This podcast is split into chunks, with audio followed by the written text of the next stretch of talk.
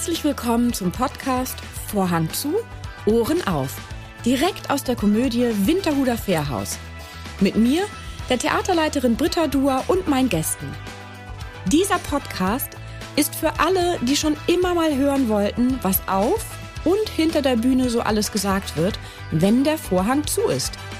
Also, Vorhang zu, Ohren auf. Hamburg, Platschnacken, Neujahrspunsch, NDR 90,3, herrlich trockener Humor und eine unglaubliche Gelassenheit. Das sind Dinge, die ich spontan mit unserem heutigen Gast verbinde. Gerd Spiekermann. Hallo Gerd. Hallo. Schön, dass du da bist. Gerne. Vielen Dank für die Einladung. Sehr gerne. Ähm, du bist ja ein ständiger und häufiger und sehr gern gesehener Gast hier bei uns. Und nicht nur Gast, sondern du bist ja vor allem auch auf unserer Bühne seit 2002. Ist das richtig? Aktiv? Wenn du das sagst, wird das stimmen. also zumindest äh, was unsere Recherche angeht, war wohl dein erster Auftritt 27.01.2002. Und dann hast du auch noch ähm, immer wieder Auftritte gehabt, nicht nur mit deinem Soloprogramm, wo du platt schnackst. Zu Weihnachten, ja. Genau, sondern auch mit den Bobcats. Ja. Also mit viel Jazz. Ist Musik eine Leidenschaft von dir? Die Bobcats sind überhaupt schuld daran, dass ich äh, Jazz-Fan bin. Gehen wir mal zurück in das Jahr, ich glaube, es muss sein 1971, kurz vorm Abitur, Brake Unterweser. Und direkt daneben, sieben Kilometer daneben, gibt es ein ganz kleines verlorenes Dorf, das heißt Uvelgönne. Da bin ich geboren und aufgewachsen und dann mit dem Fahrrad nach Brake Unterweser zum Gymnasium gefahren. Und das Gymnasium zog äh, während meiner Schulzeit einmal um aus einem alten Gebäude in der Innenstadt von Brake, ein bisschen an den Stadtrand, Neubaugebiet, richtig groß. Und da hatten wir einen großen Veranstaltungsraum wurde natürlich äh, Gymnasial Agora genannt, also griechisch, nicht? der große offene Raum, in dem äh, alles stattfinden kann, was mit Kultur zusammenhängt. Und da steht auch ein Klavier und da ist eine richtige Bühne und äh, unser Musiklehrer war sehr offen für alle Musikrichtungen und der lud die Bobcats aus Hamburg ein, denn die hatten und haben ein Schulprogramm. Also die machen eine kleine Reise durch den Jazz von dem ersten Blues aus den ganz frühen Jahren 1905, 1906, so die ersten, wo dann, äh, wo wir auch Material dann langsam haben. 1917 ist die erste Schallplatte gemacht worden. Und ähm, dann über, also Dixieland, Old Time Swing, Bebop, Hardbop bis in die ganz moderne Zeit. Und das haben die Bobcats da gemacht. Das Programm dauerte eine gute Stunde. Und da war es um mich geschehen. Da war Jazz für mich dann die Musik. Bis dahin hatte ich Stones, Pink Floyd und Jimi Hendrix gehört. Höre ich immer noch gerne. Aber inzwischen höre ich auch äh, Miles Davis und Larry Coryell und Duke Ellington und diese Musik. Also die Bobcats sind sozusagen äh, schuld daran, dass ich inzwischen eine respektable Jazz- Kollektion an CDs zu Hause habe, wo meine Frau jetzt manchmal sagt, und stell dir doch nur mal vor, wenn du nicht mehr bist, wer soll diese Platten alle nehmen? Ich sag, äh, bietet sie erst den Kindern an, vielleicht ist da jemand dabei. Und wenn nicht, dann setzt sie bei eBay Kleinanzeigen zum Verschenken rein. Da wird sich wohl jemand finden, der die haben will. Aber für mich sind sie ähm, ein Teil meines Lebens. Ich höre auch gerne viel Musik. Wenn ich dann so in, in meinen Keller gehe und vielleicht mal nicht lese, sondern aufräume, dann hole ich mir äh, aus diesen umfänglichen Sammlungen immer mal wieder was anderes raus, lege es auf. Ich habe auch noch einen Plattenspieler, ja. Du, die sind aber retro, die sind auch wieder schick. Das gibt's, ja. Die gibt es ja auch wirklich in echt noch zu kaufen, ja, also hab, neu ich produziert. ich hab, ja, ich habe auch einen richtigen guten neuen. Mhm. Äh, und äh, ich habe auch noch Schallplatten. Ich habe mich jetzt von, ich glaube, 200 Schallplatten jetzt getrennt, wieder in einer neuen Corona-Aufräumphase, die ich dann so ab und zu kriege, so Wallung und dann räume ich auf. Und ähm, dann habe ich mich dann doch von dem einen oder anderen getrennt. Das habe ich äh, zu Stilbruch gebracht. Da mhm. werden die dann ja nochmal wieder verkauft. Und ähm, insofern ist meine Plattensammlung jetzt übersichtlich. Meine CD-Sammlung ist eher unübersichtlich. also was die Menge angeht. Du selbst hast 18 Bücher geschrieben, mhm. ist das richtig? Mhm. Wow. Und mindestens sieben CDs produziert, ja, aufgenommen? Ja. Also wahrscheinlich mitwirkend ja schon tausend noch mehr, aber 18 Bücher geschrieben. Äh, ich halte hier auch ja, äh, du hast ja eins mitgebracht.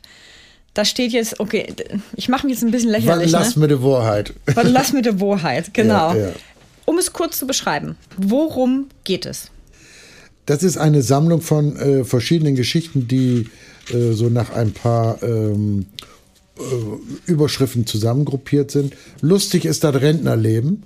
Das sind also äh, meine Erfahrungen als Rentner, die ich da in verschiedenen Geschichten abhandle. Und äh, was wusste Sokrates, Sokrates denn nicht? Ja, was ja, gut, ja, die erzähle ich. Ja, gut, die, ja? die, die, lese ich mal. Ja, ja, die. Ich kann das nicht mehr hören, wenn da über lamentiert wird, wo wenig Benimm, Anstand und Respekt die jungen Lü von Dogen heft. Ist doch ahns Ole Lü schnackt.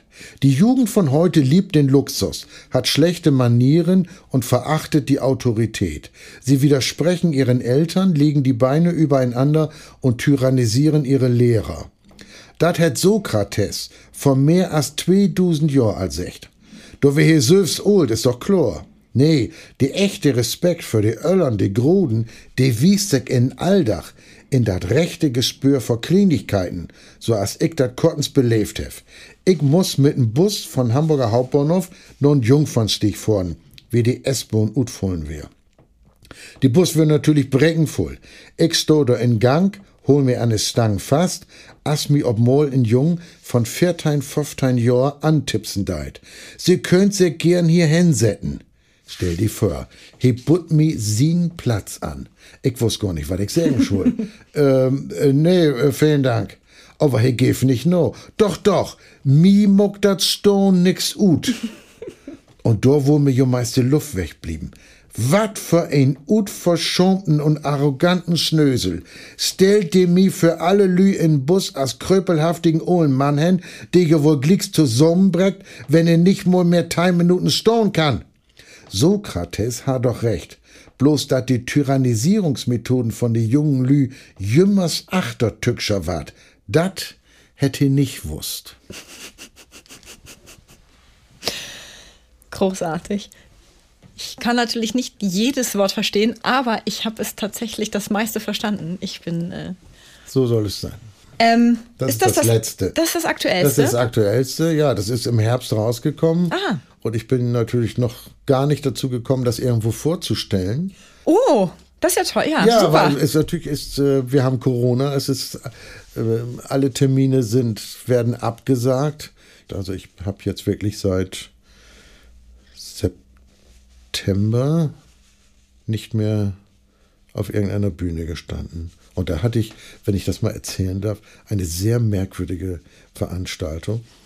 Äh, ähm, ich trete regelmäßig, also regelmäßig heißt einmal im Jahr, in Seniorenresidenzen hier auf, die auch so einen Veranstaltungsraum haben, äh, so wie euer Saal, nur ein bisschen kleiner. Die Seniorenresidenz in Rahlstedt und die im Alstertal. Die haben richtig schöne Veranstaltungsräume. Und ähm, da war ich gebucht für zwei Termine. Ich, ich es war, glaube ich, noch im, war im Oktober. Und ähm, ich komme zunächst nach Alsterdorf und alles ist gut. Da sitzen also auch in Abständen so etwa 40 Leute. Und dann komme ich nach Rahlstedt eine Woche später. Und da kommt der äh, Residenzleiter auf mich zu und sagt, ja, ähm, also ähm, wir haben alles vorbereitet äh, mit der Kamera. Ich sag, wie, was mit der Kamera? Ja, nee, im Saal wird niemand sein. Ich sag, was? Nein, es ist, äh, der Saal ist leer. Ich sag, wieso? Ja, nee, das mit der Hygiene und mit diesen ganzen Vorschriften kriegen wir das nicht anders hin. Aha, ich sag, und wie soll das Ganze laufen? Ja, wir haben, wie gesagt, eine Kamera aufgebaut. Sie können auch sitzen, sonst stehen Sie ja die ganze Zeit. Sie können jetzt auch schön sitzen. Und dann äh, halten wir die Kamera auf Sie. Und dann wird das gestreamt in die Zimmer hinein. Also unsere äh, Herrschaften sitzen dann in den Zimmern beim Glas Sekt oder Tass Kaffee oder was auch immer und sehen und hören sie dort. Ah, ich sag, äh, ohne Lacher, ohne Beifall. Ja, das ist leider so, das geht nicht anders. So, und dann richte ich mich da nun ein und ähm, so und Kameratest und äh, Tontest, alles gut. Und plötzlich äh, ist doch so Unruhe da hinten. Ich sage, was jetzt? Ja, sagt Also drei Herrschaften kommen jetzt doch und sitzen dann da. Ich sage, warum drei? Ja, pst, naja, ich sage, was los? Ja, wissen Sie, alle unsere Bewohner bringen ja ihre Möbel zum Teil mit und auch ihre äh, elektrischen und elektronischen Geräte. Ähm, also auch ihre Fernsehapparate, die sie zu Hause in ihren Wohnungen, als sie noch in ihren eigenen Wohnungen gelebt haben, äh, die bringen sie mit. Aha, ja, und nun sind einige dabei, also da ist das schwierig mit dem Streamen. Ach, die haben noch schwarz-weiß geredet. Ja, das jetzt gerade nicht, aber das sind schon äh, noch eine Röhre. Röhren. ja, er wollte da nicht ins Detail gehen. So, nun hatte ich dann also drei Menschen, die ich gar nicht gesehen habe, weil natürlich wegen der Kamera war der ganze Saal dunkel und nur das ein Spot denn auf mich. Äh, aber ich ähm, war nicht allein. Das heißt, du hast ein bisschen Feedback gekriegt. Ja, so ein ganz klar. ein vereinzeltes. Aber ich stelle mir das wahnsinnig schwierig vor, als, ähm, als Kabarettist auch oder überhaupt als Künstler auf der Bühne zu stehen und gar kein Feedback. Ganz also vor allem, wenn man Witze. Ganz merkwürdig. Also du weißt ja gar Es nicht so genau, was zündet oder Nee. ob die anderen noch am Lachen sind hinten an ihren Fernsehgeräten und du mitten reinredest und sie dir gar nichts mitkriegen, die Ja. nächste Pointe sozusagen. Und, und, und, und meine Geschichten, das weißt du ja, sind ja auch zum Teil auf den Kontakt zum Publikum Mhm. Ja, angelegt. ja. Ne, ich brauche das dann auch, dass da was zurückkommt. Äh, das sind ja auch manchmal so kleine Fallen, also da tappt das Genau. Publikum dann da rein und sagt, nee, nee, nee, das kann so und, und das äh, verpufft natürlich, wenn du da niemanden hast, den du da reinlegen kannst. Das war sehr merkwürdig. Am Ende kam er dann und sagt, wunderbar, also schon die ersten Reaktionen gehört, die haben sich bedankt und toll gewesen. Ich sage, ja, dann, ja, ja, vielleicht machen wir das mal wieder. Ich sage, ja, vielleicht. Hoffentlich. Ja, also sowas erlebst du auch. Ich kenne, naja, kennen ist übertrieben. Ich habe getroffen schon ein paar Mal deine Schwester. Anne, Genau. Ja. Die begleitet dich ja immer, oder was heißt immer? Die Frage wäre, begleitet sie dich immer zu jeder Veranstaltung? Nein. Die du, also die du, also zu jeder deiner Aufführungen, so müsste ich das mal formulieren. Begleitet sie dich immer, wenn du irgendwo eine Aufführung hast? nee, nicht immer. Nee. Aber ähm, gerne, also hier, klar, so in, in, in Hamburg gerne. Ähm, aber wenn ich jetzt da mal durch Schleswig-Holstein fahre, ist sie nicht dabei. Wenn es aber in heimatliche Gefilde geht, also in die Wesermarsch zurück Richtung Oldenburg, dann richtet sie es fast immer ein, dass sie mitfahren kann. Denn das ist immer, fast immer die Garantie dafür, dass wir dort alte Bekannte treffen. Die kommen dann in meine Veranstaltungen und äh, kommt dann auch gerne in die Garderobe oder äh, hinterher an die Bühne. Und dann ist immer, oh, ne, wie lange haben wir uns denn? Und dann fallen so Sachen natürlich wie auf was, was wir früher mal an unseren Eltern so blöd fanden, wenn die dann sagen, oh, ich habe dich ja 40 Jahre nicht gesehen. Irgendwie sowas. So, aber das kam dann. So. Und dann ähm, daten wir uns, also auf der Hinfahrt daten wir uns ab, so in der, hast du mit irgendjemandem telefoniert und was macht der, was macht der und so weiter.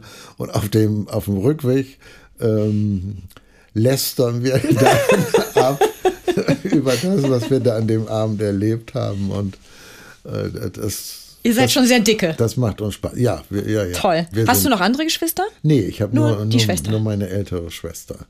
Ja, ich sage immer dabei, dass ich muss immer sagen, dass sie älter ist. Also man sieht es nicht. Das stimmt. Ne, Das wir, stimmt. Wir gehen auch öfter so als Ehepaar durch, wenn wir irgendwo hinkommen. So, und ähm, meine Frau kann das wunderbar ertragen. Die sagt auch immer, nimm doch Anne mit und äh, so. Und ähm, Heike kommt meistens mit, wenn, wenn ich hier bei euch bin. Mhm. Dann ist meine Frau auch dabei. So, ähm, aber mit, mit Anne so, dann, das sind natürlich so, ja, hat immer auch so einen nostalgischen Touch, wenn, wenn wir dann ähm, in Oldenburg oder in Brake ähm, na, zum Ju- Bühnenjubiläum, das habe ich ja nicht nur hier bei euch gefeiert, das habe ich natürlich auch in Brake. Da wurde ich auch eingeladen. Und ähm, Ist das der Veranstaltungsort mit dem Balken? ja, das ist der mit den Balken. Kannst du mal kurz die Geschichte erzählen? Ich weiß ja die Balkengeschichte, aber dass, äh, dass es kein Alleinwissen von mir bleibt. Meine aller, allererste Lesung war 1977. Vor meiner Geburt. 1977 äh, am, ich glaube, 27 oder 28. Januar. Äh, Anne hat den Zeitungsartikel natürlich aufbewahrt. Im Fischerhaus in Brake, im Brake Unterweser gibt es unterm Deich. Also ist natürlich ein, an der Weser ist natürlich ein Deich und da, da, drun, wenn du darüber gehst, geht es tief Ist runter. unten. Deshalb brauchen wir auch da diesen Deich, weil Brake sonst absäuft. und äh, ist äh, bei der großen Flut hat es da auch einen Deichbruch gegeben. Und da äh, si- sind die Häuser auch richtig sind äh, äh, wirklich abgesoffen. Und das ist das älteste Haus das Fischerhaus. Das ist Heimatmuseum und Veranstaltungsort für den Heimatverein. Das ist eine kleine Küche und da ist dann diese gro die Döns also die große für die Stube. Und das ist natürlich alles ganz klein weil das alles so uralt ist. Und unsere, also die Menschen waren ja früher auch kleiner. Und wenn du da durchgehst, musst du immer den Kopf so ein bisschen einziehen. Und an einer Stelle ist ein, geht ein Balken durchs Haus und da ist so ein kleines Kissen angebracht und da drauf steht Wordin Kopf, also äh, Mind your head auf Englisch. Ne? äh, pass, pass auf deinen Kopf auf, ne? Wordin Kopf. So. Und äh, bei der allerersten Veranstaltung war ich natürlich super aufgeregt und gehe so durch das Haus und will zur, zur kleinen Bühne hin und da die Sprechstelle mal inspizieren und äh, sehe diesen Balken nicht. Und auch dieses kleine Kissen habe ich nicht gesehen. und es hat Bumm gemacht. Und mir wuchs wirklich hier ein Horn hier vorne da. Es ist, ich kann es, den Schmerz kann ich so- also mental sofort wieder herstellen. es war, es war, äh, und ich war richtig einen Augenblick äh, ein klein bisschen weggetreten. Und da habe ich dann meine, meine ersten Geschichten habe ich damals da vorgelesen, ja. Ihr seid Pflegefamilie Mhm. Seit 25 Jahren. seit 25 Jahren und du hast zwei eigene, Vier eigene. vier eigene, Vier eigene Kinder. vier eigene Kinder. Gut, das heißt 68 Pflegekinder. Nee, 72 Pflegekinder hatten wir. 72 Pflegekinder plus die vier eigenen. Ja, 76 Kinder. ja. Holla die Waldfee. Ich habe Ja. zwei. Ich würde sagen, ich bin bedient. Ähm, das muss ja eine große Leidenschaft sein, Ja. ähm, Kindern so einen Halt geben zu können. Wir waren uns sehr schnell einig, dass wir ähm, eine Familie gründen wollten. So. Und wenn dann äh, mit, nicht mit ein oder zwei Kindern, sondern mit eigentlich so mindestens vier bis sechs. Aber das, ähm, das mit dem vierten Kind äh, war das so eine Sache. Das vierte Kind war eine schwere Geburt. Man soll das ja nicht glauben, aber tatsächlich. Der lag ein bisschen quer und dann war es am Ende doch sehr dramatisch und dann musste ein Kaiserschnitt gemacht werden. Und noch im Kreissaal, Heike war da in Narkose, sagte dann die Ärztin zu mir, wie viele Kinder haben Sie? Ich sagte, das ist das vierte. Jetzt ist aus. Mehr nicht, sagt sie. Schluss. Äh, d- Denn ähm, ich musste ihre Frau so oft nähen. Also äh, der Kleine hat so gewütet da und, und die Gebärmutter ist da mehrmals, ich musste mit so und so viel Stichen, hat sie mir alles, ich sag, muss ja nicht ganz in Details. so, ne, aber ich musste, so und das ist, also da sollte möglichst jetzt äh, äh, nicht noch ein Kind geboren werden. Und ähm, also aus die Maus. Gut. Sie wollten doch, äh, sie, sie guckte mir an und sagte, sie wollten, ja, ja, ja, wir wollten eigentlich noch, noch mehr. Ja, nee, das äh, würde ich jetzt aber wirklich nicht empfehlen. Das äh, ist nicht gut.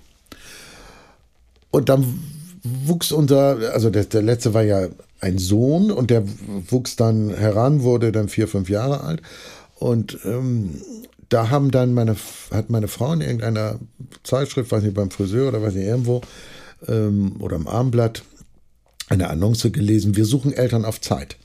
Das, äh, die Annonce wurde vom Pfiff, vom Pflegeverein Hamburg äh, aufgegeben. Und ich Gibt es hatte, den noch? Ja, gibt es Ah, ja. noch. Und ähm, in der U-Bahn hatte ich ein Plakat gelesen, was genau dasselbe sagte.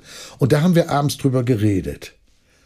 Und dann, äh, wir hatten uns auch schon mit Adoptionsgedanken, also wir hatten schon also den, den Gedanken an eine Großfamilie nicht aufgegeben. Und dann haben wir da angerufen beim Pfiff und dann gesagt, wir sind so. Ja, und dann gibt es äh, Vorbereitungstreffen, das gibt es alles immer heute auch noch. Und dann wird man eingeladen und dann kommt eine intensive Schulungsphase. Die, das sind acht Abende. Ähm, ich fange mal an, harmlose Sachen, Rechtsfragen werden mhm. geklärt. Welche Rechte, welche Pflichten hast du als Pflegeeltern? Mhm. Äh, du musst noch mal einen Rotkreuz äh, Erste-Hilfe-Lehrgang machen.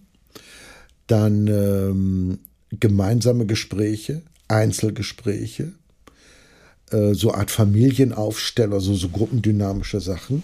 Ein großer, wird ein großer Kreis gemalt in einem, einem, Zimmer ein großer Kreis und dann hast du so Spielfiguren.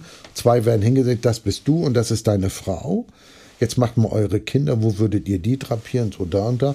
Und wo sind jetzt die Pflegekinder? So, ne? Und wir gleich, ja, da, genau dazu. Ne? Mhm. Ja, waren andere Eltern auch, die die Pflegekinder deutlich distanziert von ihrer eigenen Familie haben wollen. Mhm. So. Ähm, dann musst du dich komplett ausziehen, was deine Finanzen angeht. Alles. Mhm. Alle Einkünfte, ob du Schulden hast, natürlich Führungszeugnis.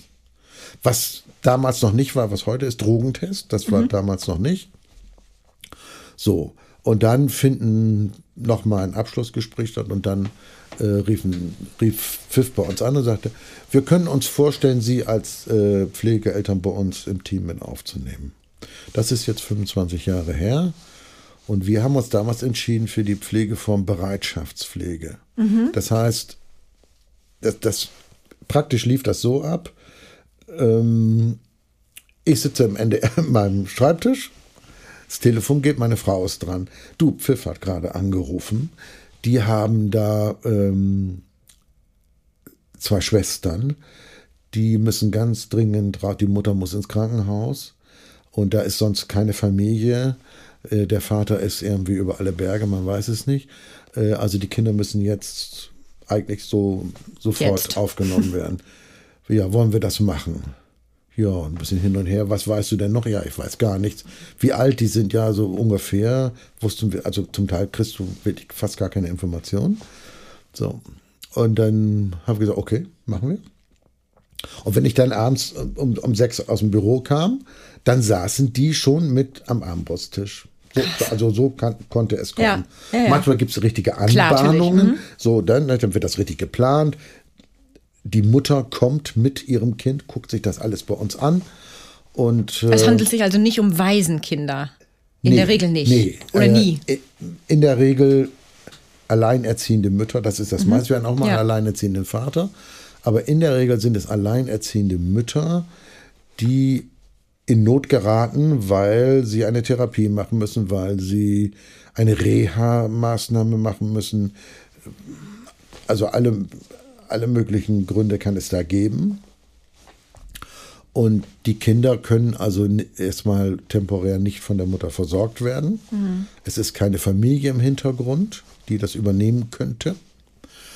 Also wird eine Pflegefamilie gesucht und dann bleiben die Kinder bei uns von drei Tagen, das war das kürzeste, bis jetzt gerade zwei Jahre.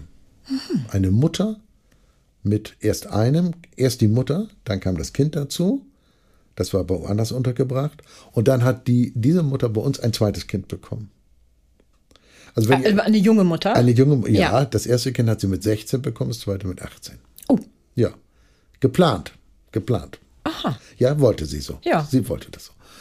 Oh, wir hatten schon eine, wir hatten schon eine 14-jährige Mutter, hatten wir auch schon. Aha. Ja, kann man sich alles. Ja alles nicht so richtig vorstellen. Also ja, das ist klar. Ne? Also die Pflege, also wenn du Pflegeeltern bist, wirst du mit Leid auch konfrontiert, was normalerweise in deinem Leben wahrscheinlich gar keinen Platz hat oder wo du auch nicht mit in Berührung kommst. Nee, nee, wenn zu Hause eher Bullabü ist, dann Ge Gewalt, Drogen, Alkohol, mhm. wir kennen also die ganze Palette, alles, äh, alles spielte da natürlich eine Rolle mit, ne? Krankheiten auch und alles Mögliche. Alles. Und wie ist es für, ich meine, das müsste ich deine Kinder fragen, aber ähm, wie hast du das wahrgenommen, wie das für deine Kinder ist? Ein, ich, ich, weiß jetzt nicht, wie weit die auseinander die, sind. Ich erzähle die Geschichte andersrum. Ja. Äh, einmal im Jahr äh, kommt also die Frau vom, die Betreuerin vom FIF kommt natürlich alle, halt eigentlich fast alle vier Wochen zu uns und so.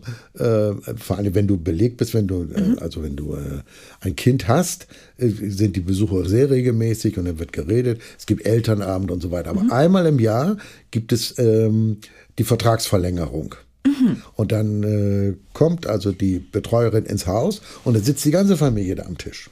Und dann wird zurückgeguckt, wie ist das letzte Jahr gelaufen, wer war denn alles da und so. Und dann fragt sie auch alle Kinder einzeln ab, soll es weitergehen? Wollt ihr, dass das weitergeht, dass weiter Pflegekinder zu euch kommen? Äh, und dann nickten unsere Kinder immer und dann wird der Vertrag verlängert mit den Unterschriften der Kinder. Toll. Ich weiß noch, wie unser mhm. kleiner Sohn, als er konnte gerade seinen Namen Renko in solchen Buchstaben, also da war das halbe Papier mit ausgefüllt, weil er seinen Namen da drauf gekritzelt hat. Bist du ähm, auf der Bühne eher perfektionistisch veranlagt, also dass du genau auch ganz klare Vorstellungen hast, wie etwas zu sein hat mit deiner Erfahrung, auch mit dem Licht? Also man hat ja extrem viel Erfahrung und bist du dann da auch manchmal eher ungeduldig oder bist du auf der Bühne, kannst du da sehr viel Geduld aufbringen? Weil das ist ja vor allem wie du jetzt, wenn man ein Künstler ist, der der jetzt nicht acht Wochen am selben Haus immer ist und jeden Abend da spielt, sondern du ähm, wechselst ja die Bühnen täglich quasi, auch zu deiner NDR-Zeit schon. Bist du da dann eher geduldiger Typ und denkst, ja, jetzt. Ich mal. habe gelernt, da sehr kompromissbereit zu sein. Mhm. Ich habe ja wirklich ähm, auf den allerkleinsten Bühnen auch schon gespielt. Ich kenne ein Ehepaar, aus Petershagen. Also das, das ist gerade, wo Niedersachsen zu Ende ist und Nordrhein-Westfalen, also das ist so sozusagen mhm. gerade Nordrhein, diese, dieser Zipfel, der da so hoch mhm. geht, ne, so hinter Hannover da. Und da kenne ich ein Ehepaar, die engagieren sich für ein Kinderhospiz in, in Lübbecke. Die gehören übrigens auch hier zu eurer Klientel. Mhm. Die nehmen die gerne die Reise von, ähm, von Petershagen hierher auf sich, mhm. äh, um hier in der Komödie oder hier im Hamburger Theater dabei zu sein. Ja. Sehr äh, ganz kulturaffine Menschen. Und die haben, engagieren sich für das Kinderhospiz in Lübbecke. Und zwar so, die haben unten den ganzen Keller sozusagen ausgeräumt. Da ist nur noch der, Heizungske der Heizungskessel, der da irgendwo steht. Alles andere. Und da haben sie alles rausgerissen und das ist wie ein Theater aufgebaut. Da können sie gekniffen 40 Leute reinkriegen in den großen Raum da unten. Dann ist so ein bisschen Catering also da. Also zwei so momentan. So, ja, so. Und äh, da ist auch ein kleiner Tresen. So, aber, und da sitzen die Leute so auf Bänken. Und die sitzen wirklich bis hier ran, bis zu deinen Füßen ran. Ähm, also fast auf dem Schoß des Künstlers. Also du hast, die, die Bühne ist ich sag jetzt mal so ein halber Quadratmeter vielleicht. Also du kannst eigentlich nur stehen.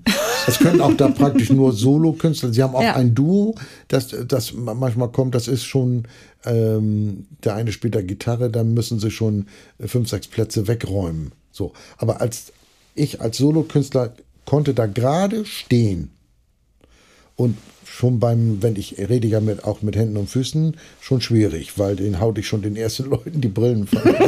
So, also so ran. Ne? Mhm, so. Krass.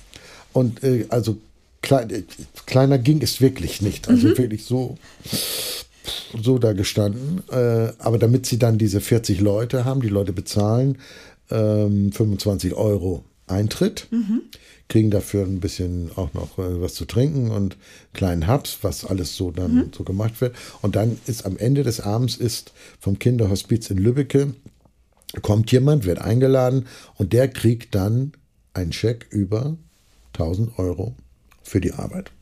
So, ne? Also das ist Benefits Toll. und so. Und das ist wirklich die aller, aller kleinste Bühne, die ich bis jetzt äh, kennengelernt habe. Also da stehst du und darfst auch nicht viel umtreten und so, das geht alles nicht. Fällst du gleich von der Bühne. So, also das ist, das ist Ne, dagegen ist ja natürlich hier das, das ist ja der Luxus. Also ich bin das alles gewohnt, auch dass mal fast gar kein Licht da ist. Äh, ähm, Kälte habe ich auch schon gehabt in einer Kirche in, ich glaube, es war in Schleswig-Holstein, Friedrichskoch. Die Leute saßen da und äh, zogen sich halb die Mäntel aus in, in, den, in den Kirchenbänken und ich stand vorne und es war Eisig. Eisig, also ich glaube 12 Grad oder so.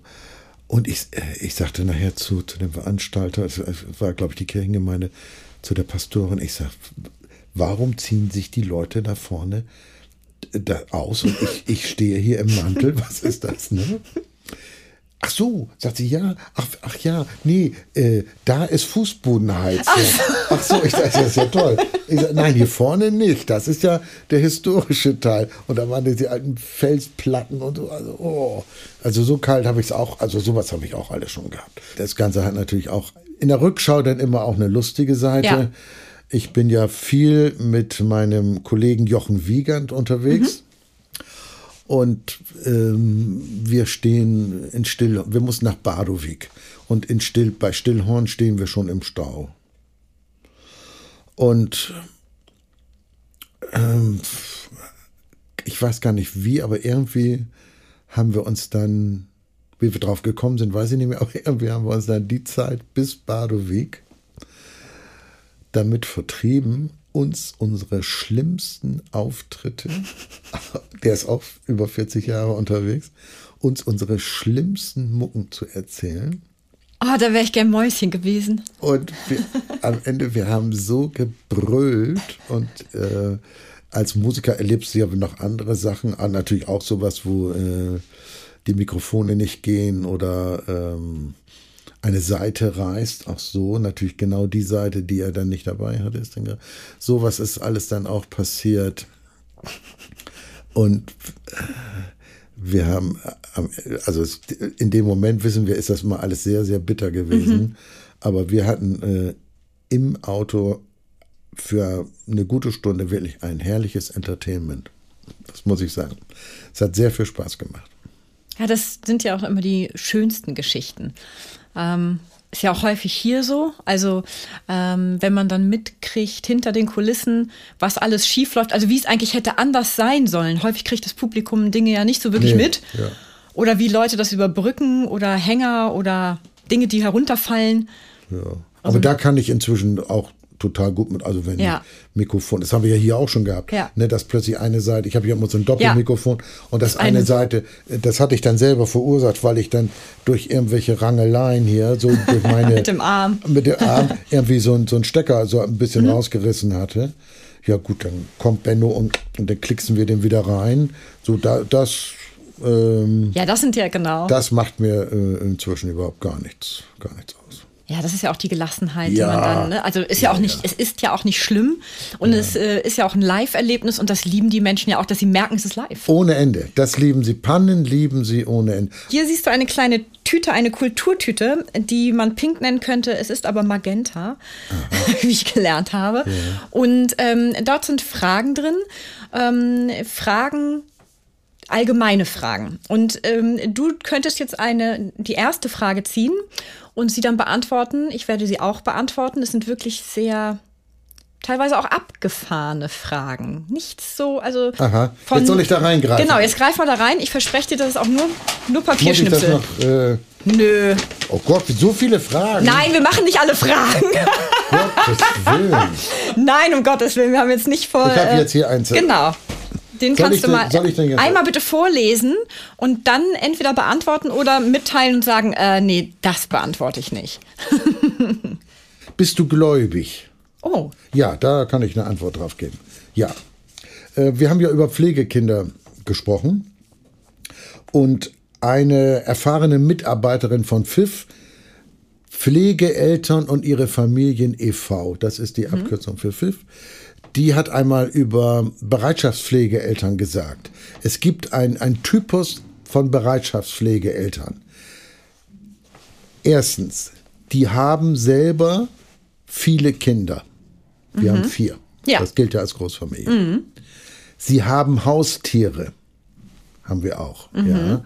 Und sie sind in irgendeiner Form religiös orientiert und gebunden. Mhm. Das gilt für meine Frau und für mich auch.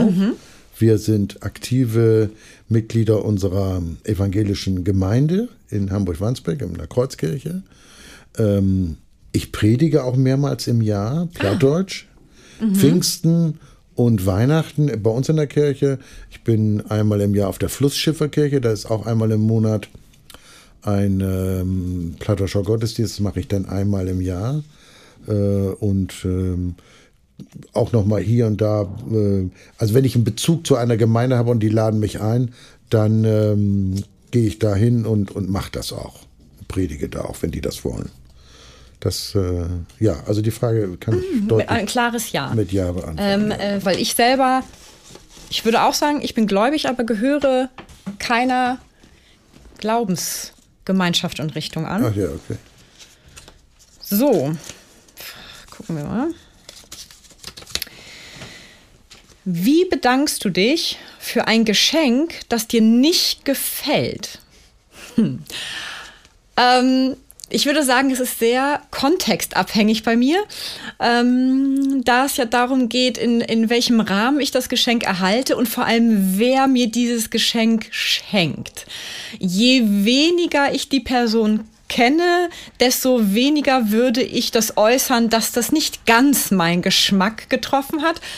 Ähm, wenn man mich gut kennt, würde man das wahrscheinlich sofort merken, ob es mich getroffen hat, ähm, geschmacktechnisch oder nicht. Aber äh, ja, ich versuche natürlich, also wenn ich, ich bin ja dafür, ähm, ich, ich lüge nicht, also sage, äh, lüge nicht, ähm, aber ich naja, ich würde dann zumindest nicht alles sagen, was ich denke.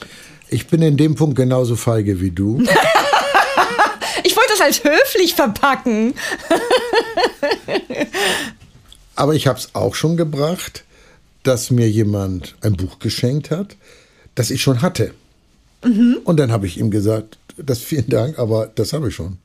Ja, gut, das, das ist ja okay. Ich, das ja. ich schon gemacht. Und ja. dann hat der das wieder mitgenommen. Und umgetauscht. Nee, da habe ich gar nichts gekriegt. so, oh Mann, das ja.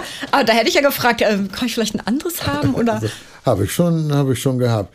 Ähm, schwierig wird es, äh, wenn mir oder andersrum, Leute schenken, schenken ja auch gerne Wein. Oh, und die mhm. schenken ja immer den Wein, den sie selber gerne trinken. Mm, und das mhm. ist oft nicht der, den ich äh, eventuell mag. Welchen magst du denn? Also ich, Falls hier Leute zuhören und dann zu den Leuten gehören, die den Wein schenken. Mal andersrum. Ich kenne leider, leider viel zu viele Leute, die äh, noch auf äh, Mosel Spätlese und sowas stehen. Nein, ich, äh, ich trinke gerne italienische äh, trockene Weiß- und, und Rotweine. So, mhm.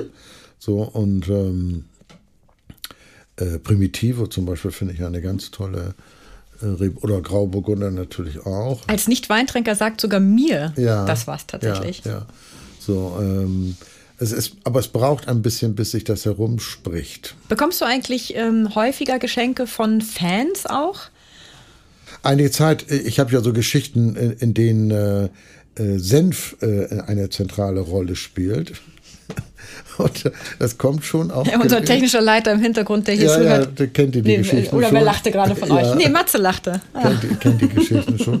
Und äh, manche machen sich dann, äh, also Fans machen sich dann äh, einen Spaß daraus, mir hinterher äh, äh Tuben mit äh, Tumis mittelscharfen Senf in die Hand zu drücken. Ja, sowas kommt vor. Sowas kommt vor. Ich danke dir ganz, ganz, ganz, ganz, ganz herzlich fürs Gespräch. Und, Und ich bedanke mich, dass du mich eingeladen hast. Und wir sehen uns. Ich freue mich schon auf unsere nächste Begegnung. Ja, wird toll.